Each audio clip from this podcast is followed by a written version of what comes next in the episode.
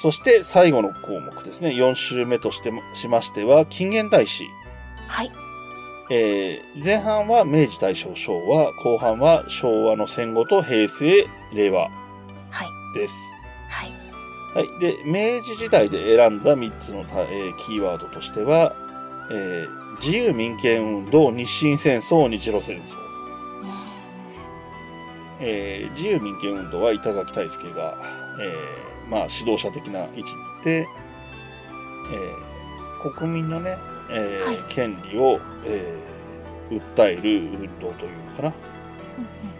で、割と、まあ、軍国化が進んでいった時代でもあるので、まあ、その後は、日清日露と戦争が続きます。はい。まあ、中国大陸にあった清とその北側にあるロシアとって次々と戦争していって、えーまあ、国際的に、えーまあ、勝ち負けで言えば両方勝っているはい。と、えーで日清戦争の時は、えーその外交としてうまくいかなくて勝った割にはあまりこう大きなものが得られなかったと言われる一方で日露戦争としては、まあ、国が滅びるような戦いを、ね、お互いにしたわけではないので、えええええ負けたと言ってもロシアも別にロシアとしては残ってるっていう状態だったんですけれどもその、はい終戦にかけての外交がうまくいって割と、えー外交をうまくやったケースとして話題になることがあるかなという印象があります。えはい。いかがでしょうか明治時代。あ、もうちょっと行こうか。じゃあ、ここ明治、大正、昭和まで行ってからお話伺おうかな。はい。はーい。えー、と大正時代として挙げてますのは第一次世界大戦と大正デモクラシーと関東大震災、えー初めてですよねこの世界大戦というクラスの戦争が起こりそこに日本も関わらずにはいられない状況になっていたとええええこれ極端なこと言うと第一次世界大戦っていうのはもし江戸時代に起こってたら日本は多分関わってないと思うのでそうですね。うん、はいそういう意味ではやっぱりその時代のねなせる技で。で、えっと大正デモクラシーも一種の民主運動民主化運動みたいなものなのではい。実は、えー明治時代の自由民権運動ともあの直接何かが関わってるとかいう話じゃないんですけれどもそういうものは一定のペースでムーブメントとして起こるんだなという印象えええそして関東大震災えはい。えーこの後出てきます、ここ、近年の平成から令和にかけてのいろんな地震が起こるまでは、はい。えー僕の子供の頃なんかは、大きい地震といえば関東大震災うんうんね。そうですだから、えー避難訓練なんかも関東大震災の日付に、市なんで学校なんかで行われてたという印象があります。ええそして、えー昭和の戦前の部分でいくと、はい。えー226事件日中戦争第二次世界大戦はい。というところまでを挙げていますここまでがいだから、えー近現代史でいう近代史にあたる部分であり、はい。えー日本の国家体制としては帝国時代大日本帝国という国家だった時代、はい。えー天皇が頂点にいて主権自体も天皇が持っている時代ということになりますねはい、こんな時代ですがは明い治、大正、昭和初期ときますが、どういう、う何かこの時代のこれっていうものとかありますかそうですね。日清日露で、うんうん。ああ、あんな国があるんだとか、中国やロシアに勝つ国があるんだってやっと認められてしまったからこそのうんうん。世界大戦に巻き込まれていくっていはういはいはい流れがですね、うんうん、ああ、そう言われてみればそうかって今、ライドさんの話を伺いながら。そうです思ね。いまあしたねの、まあ、時代としてはね、明治大正って変わってるんですけど、ここはね、あの、最初にも、一周目かなんかにも言ったと思うんですけれども、えっ、と、はい。天皇に紐づいて時代が区分されているので、はいはい。政治体制とかとは直接関係ないので、地続きで、日清日露と続く世界大戦から、あー世界、えー国際戦争から、はい。えー第一次世界大戦にもつながりますし、はい第一次世界大戦も言ってももともとはヨーロッパの戦争でね、それにアメリカも参画して、は世い。界大戦ってなってきた時に、まあ、あとは、えーアジアの方には各ヨーロッパの国々が植民地を持ってたりするっていうこともあったので、アジアのね、チンタオとかそういうところが戦場になり得たので、日本も関わってくることになったっていうね、はい。はい。だからヨーロッパだけで戦ってたり、ちょ植民地がアジアの方になかったりすれば、日本はそもそも物理的に出る幕がなかったという側面もあると思うんですけれども、そうですね。えーその辺も時代が影響してるかな。いろんな要素がね、ええ、ええ。えー入り混じってるかなと思いますね。そして、その後、まあ、226事件とかも挟みますが、はい。えー日中戦争からの第二次世界大戦となっていくので、はい。やっぱり、明治大正昭和初期っていうのを挙げた中で、えっ、と、僕が挙げてる国際戦争が4つ、5つはい。ですよね。6つ、うーあ3個ずつで9つ挙げた中に、半分以上が戦争に、うーん日清日露第一次世界大戦、日中戦争第二次世界大戦。はい。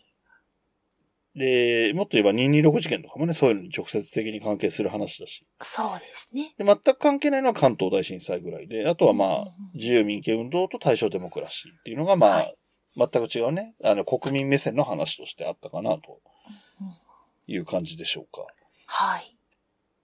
か。はい、そして、えー、戦後に入ります。はい。戦後は、えー、昭和、平成、令和なんですけれども、はい。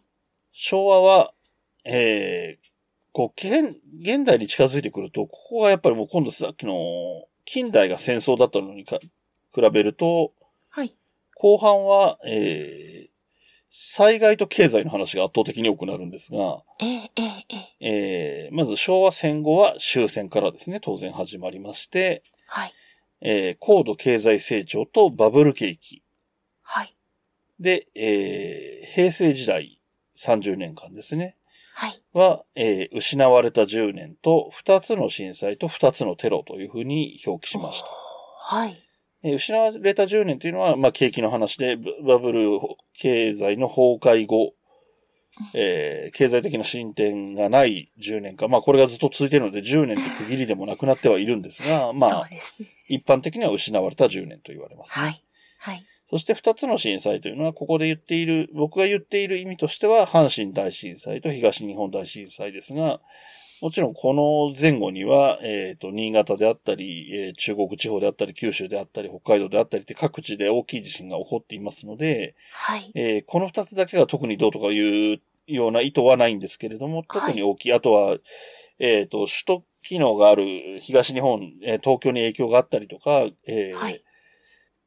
京阪というかね、西の大きい都市があるところが影響を受けたというところうんで、二つを挙げていますということと、はい二つのテロって挙げたのは、地下鉄サリン事件と、うん海外になりますが、えー米国同時多発テロ。はい。えー地下鉄サリン事件は、えー私、社会人1年目ぐらいだったと思うんですが、はい。えー国内のね、えーはいまあ、宗教団体によるテロ事件ということですね。はい。で、えっ、と、まあ、米国同時多発テロも、まあ、宗教絡みのテロ事件なんですけれども、これは実は日本史ではないんですけれども、はい。えっ、と、ここまで時代が現代に近づいてくると、ましてやその日本とアメリカの関係から言っても、はい。アメリカで起こったテロっていうのは無関係じゃないっていうのは当然ええ。といえば当。然になってきている時代であるので、あえて米国で起こったテロ事件。で、まあもちろんね、この後の、まあアメリカ側の報復的な意味も含めての動きっていうのに、日本もある程度の、えー同調をせざるを得ないっていう国際的な関係性とかもあるので、まあ、はい。えー一個入れていますよっていうう補足をしておきます。はい。で、最後、令和。えーこれ、現代ですので、現代中の現代、もう現代というよりも現在ですので、はい。えー、三つ挙げるのはなかなかだったんですけれども、はいそれでも結構大きいことがあるなと思って、まあ、あえて二つにしてます。三つ目はこれから何かしら良くも悪くも三つ目があるんだろうということで一つ残しておいて二つ挙げてますが、はい。えー一つ目が新型コロナウイスウイルスパンデミック。はい。そしてもう一つが安倍晋三元首相、えー銃撃事件と。はい。ということで、えー、まあ、昭和戦前の方から、な226事件とか、そういうところでも、えーと、首相クラスの人が亡くなったりはしてることもあるんですね。その襲撃によって亡くなってるってケースはあるんですけれどえも、え。ええ。えー戦後においては多分唯一だと思うので、ましてやも、元首相まで行くと本当に初めてのケースだと思うのええ。えで、えこれはその、の、安倍首相のね、政治の内容についての、はい。とか、あるいはその、交友関係についての是非とかっていうこととは関係なく、はい。えー大きい事件だったと思うので取り上げていますっていうことと、うんうんまあ、令和はね、ほぼここまでのところ、コロナウイルスはい。に尽きるような、えーそう3年間ですが、ねようやくそのね、3年で区切ればそれが終わったばかりという時代ですので、はい。えーやっぱりこれ取り上げないわけにはいかないだろうと。うん令和がね、あれはじゃない、平成が30年で終わりだったじゃないですか。はいあのーなんて言うんですっけ。異常じゃないや。あー全情前場か。はい。前場が行われたりしたので、はい。で、一応これは例外的な扱いということにはなってるんですけれども、まあ、はい。えっ、と、今のね、天皇陛下、近常天皇のご、ね、年齢のことであったりとか、その、もしかしたら同じような発想に至るかもしれなくて、それを国としても認める可能性もゼロではないということを考えると、はい。まあ一つの目安として30年っていうのは、この平成が30年間だったことによって、はい。一つの目安になったかなっていう印象もあるので、はい。そうすると、そのうちの6分の1ぐらいが今終わってると。はい。で、そのうちの3年間は、えーコロナだったなと。そうですね。なると、えっ、と別に30年間っていうか仮想のはい、令和時代を考えた場合、ええ。最初の10分の1はコロナみたいなことになるので、まあこれは歴史的にやっぱり残るだろうなと。あと、国内だけではなくてね、世界的なものだったり、で、経済の影響も大きかったりっていうのもあるので、やっぱりこの2つは、令和が30年、40年続いたとしても、はい。三つ上げろと言われれば上がってくる二つなのかなと思ったので、うんあえて上げておりますというのが現代の、はい。要するに、えー歴史の教科書に載ってくるであろう話たちうんかなと思っておりますという感じうんで、はい。まあ近代史というか現代史はね、どうしても我々ぐらいになってくると、特に戦後史については結構知ってる要素が多くなってくるので、 そうですね。あの、リアルタイムで見てたとか、知ってたとかいうこともあるので、はい。まああまり歴史って感じはしないんですけど、このように見ていくと、はい。割と、おー歴史もね、ポイント掴むと全体像が掴みやすくなるかなと思うので、全体通して今回は初めて出たこの大体の日本史としては、本当の通史とそれを3つに分けて、えーえーと、考古学時代から金、えー天、えー天皇じゃないな、貴族の時代っていうので一括りと、武士の時代で一括りと、はい。その後の、えー帝国時代と現代っていうような感じで3つに分けてと。で、それぞれの中を3つのキーワードで紹介していくというスタイルでやってみました。はい。えー、大体の日本史がね、今度ガチャで出るのは最低1年後になるわけなんですけれども、はい。はい。どうでしょうかねこれ、例えばですけど、さっはきい話に出したので言うと、室町時代とかっていうのは、はい。もし次があったら取り上げてみたいかなと思ってたり、はい。僕、個人的にはね、あの、幕末が好きなんで、その辺は掘り下げてみたいなと思ったりもするし、うさん、っき言った、えっと、江戸時代の話ですけれども、はい、はい、乱と改革っていうタイトルにした、ええ島原の乱、大塩平八の乱、えー天明の打ち壊し、はい。享保の改革、関西の改革、天保の改革っていうところは、はい。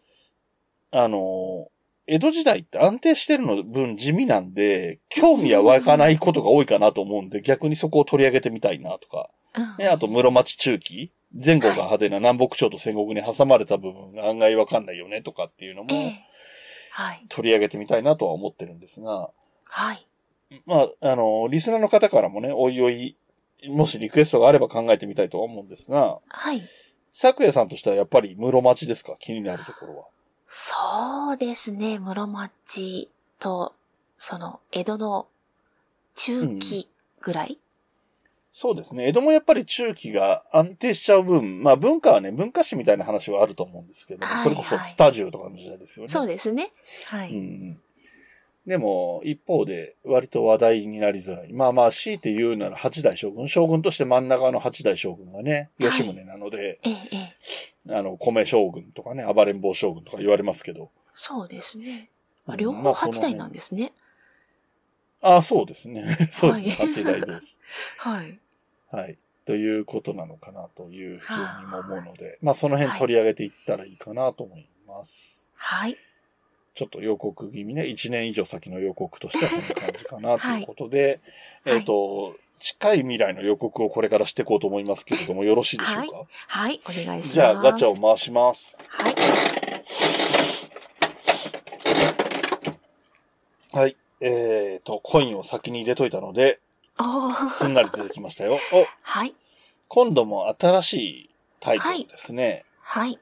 えー、方言方言です。ああ、はい。わかりました。はえー方言ね。ローカルな言葉の意味の方言について、作江さんが言葉を放つということですね。はい。はい。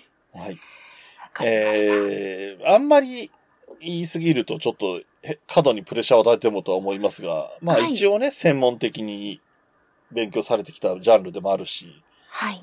えーっと、この、この前、こ今日からの新しい一年じゃない一個前の一年間の中では言葉のことの中で、ね、はい。いつ大もきね。く取り上げていただいてね、あの、興味深い。で、僕もまた方言が好きなんで、あ の、単純なこ、あの、興味としてね。はい。うん、なので、面白くなりそうだなと思って期待して、あのね、最高ですよね。自分が準備しなくてよくて好きな話聞けるっていう状態なの で、個人からしたらすごい楽しみな、リラックスわかりましして臨めるかなって思ってます。た。はい。今回の私のような立場なんですね。ああ、そうそうですね。きっとなんか興味をお持ちなところでね、僕の方で一応、ざっくりですけど、まとめてみた話を聞いていただいてというの、ちょうど逆みたいな形になるのかなっていう気もしますね。